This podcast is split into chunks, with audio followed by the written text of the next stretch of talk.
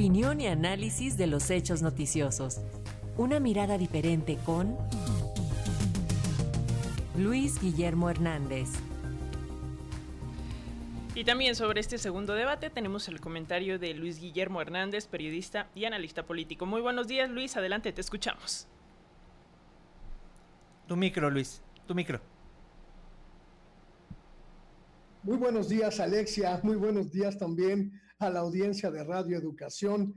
Eh, la jornada electoral en el Estado de México para renovar gubernatura se ha considerado desde hace muchos años el observatorio más nítido del escenario político y social que prevalecerá en la elección presidencial del año siguiente. Al ser el proceso más cercano a la elección del presidente o presidenta de México, pero además el que concita al mayor número de electores del país, casi 13 millones de ciudadanas y ciudadanos este 2023, el mexiquense ha sido siempre el ejercicio electoral donde los partidos aceitan sus maquinarias, afinan sus estrategias políticas y se preparan para la contienda federal del año siguiente. Este 2023 no va a ser la excepción. El escenario nacional plantea un desafío particular y significativo para quienes contienden en el Estado de México. Por un lado, el PRI, el PAN y el PRD, que decidieron unirse en una coalición sin precedentes en la entidad para intentar frenar el paso del partido en el poder federal, Morena, que ha prácticamente arrasado con todas las gubernaturas en disputa en los últimos años. Aunque la mayoría de los sondeos eh, ponen a la candidata de Morena, la maestra Delfina Gómez, con un 20% de ventaja respecto de la, la candidata de la coalición, Alejandra del Moral. Lo cierto es que todavía no hay nada definido.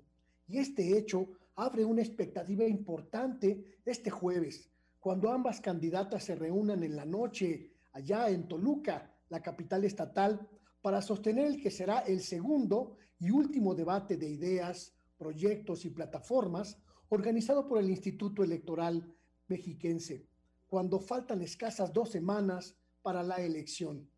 Debido a que el primer ejercicio dejó demasiados cuestionamientos sobre la parcialidad del formato y la moderación, a manos de una lectora de noticias, hay que decirlo, poco profesional y abiertamente contraria a una de las candidatas, esta vez los ojos están puestos en el debate, pero también en la capacidad del Instituto Electoral Mexiquense de llevar a cabo un ejercicio verdaderamente justo, equilibrado, neutral y democrático.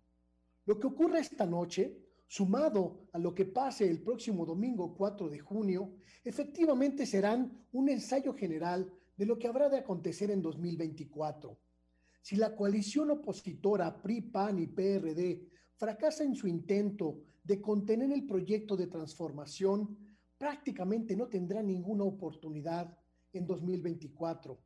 Por el contrario, si Morena fracasa en su intento de arrebatar al régimen anterior su principal bastión político electoral, el Estado de México, el escenario de 2024 se le complica. La moneda, la moneda está en el aire y ese hecho el hecho de que no sepamos todavía quién va a ganar es lo más sano, lo mejor para nuestra democracia. Ese es mi punto de vista. Muchas gracias por tu comentario, Luis Guillermo. Vamos a estar pendientes del debate y vamos a ver el resultado, que eso va a ser lo más importante. Un abrazo. Hasta pronto, muy buenos días. Muy buen día.